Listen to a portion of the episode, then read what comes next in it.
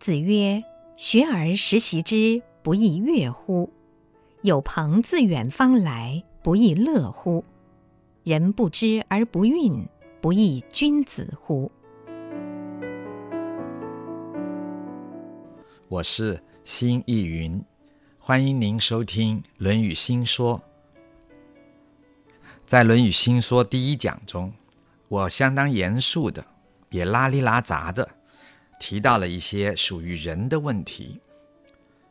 一方面，点出站在西方知识的系统上，不论在古代或者到了现代，西方知识界人始终不是一个明确的知识对象，因为人太不确定了，没办法逻辑化，因为人充满了矛盾和变数。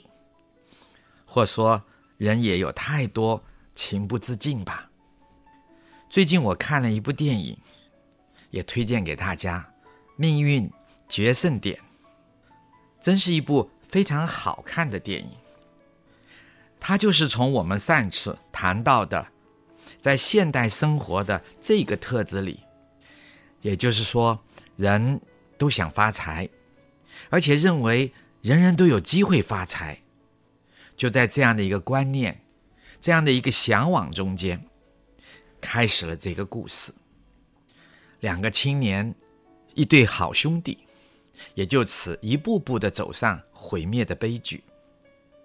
而走上这个悲剧的关键，就是在人不可控制的那个冲动，或者说，也是在人的那个自我的矛盾上。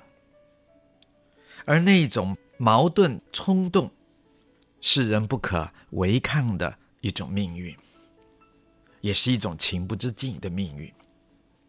西方人在文学、戏剧、艺术、美学上，悲剧都是最高的范畴，也是最高的一种表现。古希腊大哲学家亚里士多德说，悲剧是可以洗涤人的心灵的。而后到了近代的大哲学家康德。也是近代哲学的一个划时代人物。他也说，悲剧能把人带上了崇高，并且走向自由。崇高是人的人性最高的一种表现，而自由呢，则是人能够摆脱生存的恐惧，还有现实功利的价值的局限。所以到今天。西方仍始终以悲剧作为文学、戏剧、艺术、美学的最高表现，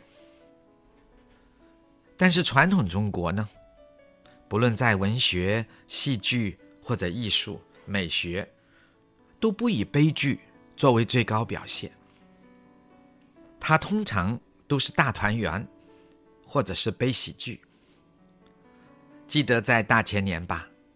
我参加青春版《牡丹亭》的整编工作，以及美学的讨论。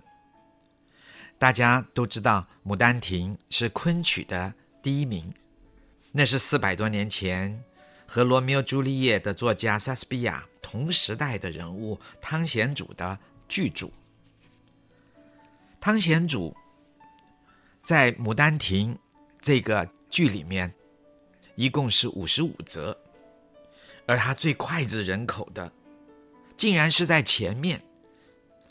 一开始游园惊梦，以至于到女主角因爱而死，透过死亡去追寻那个爱。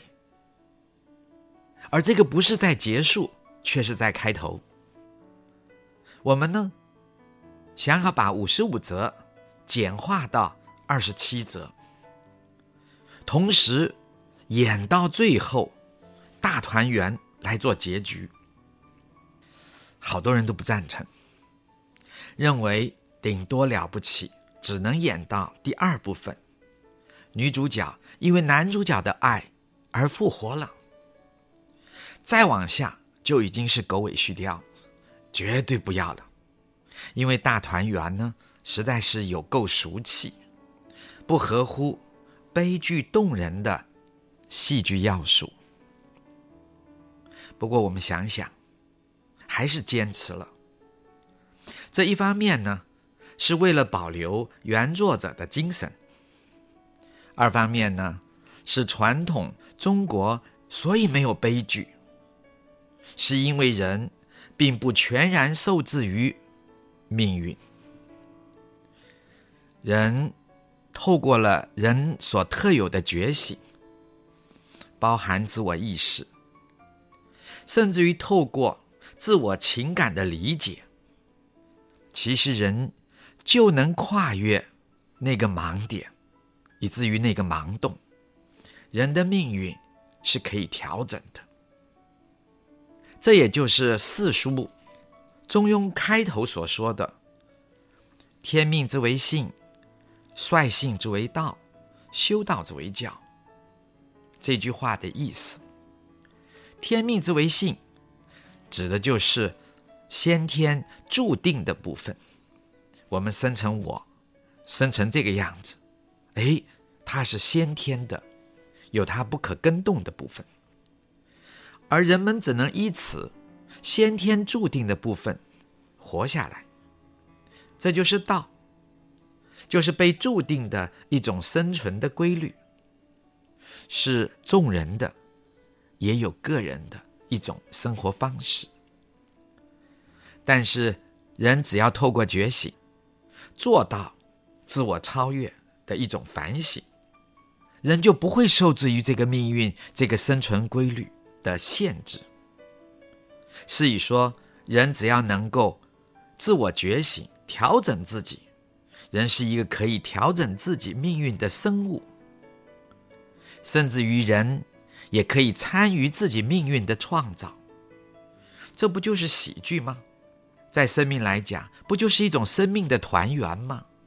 甚至于是一种生命的祝福。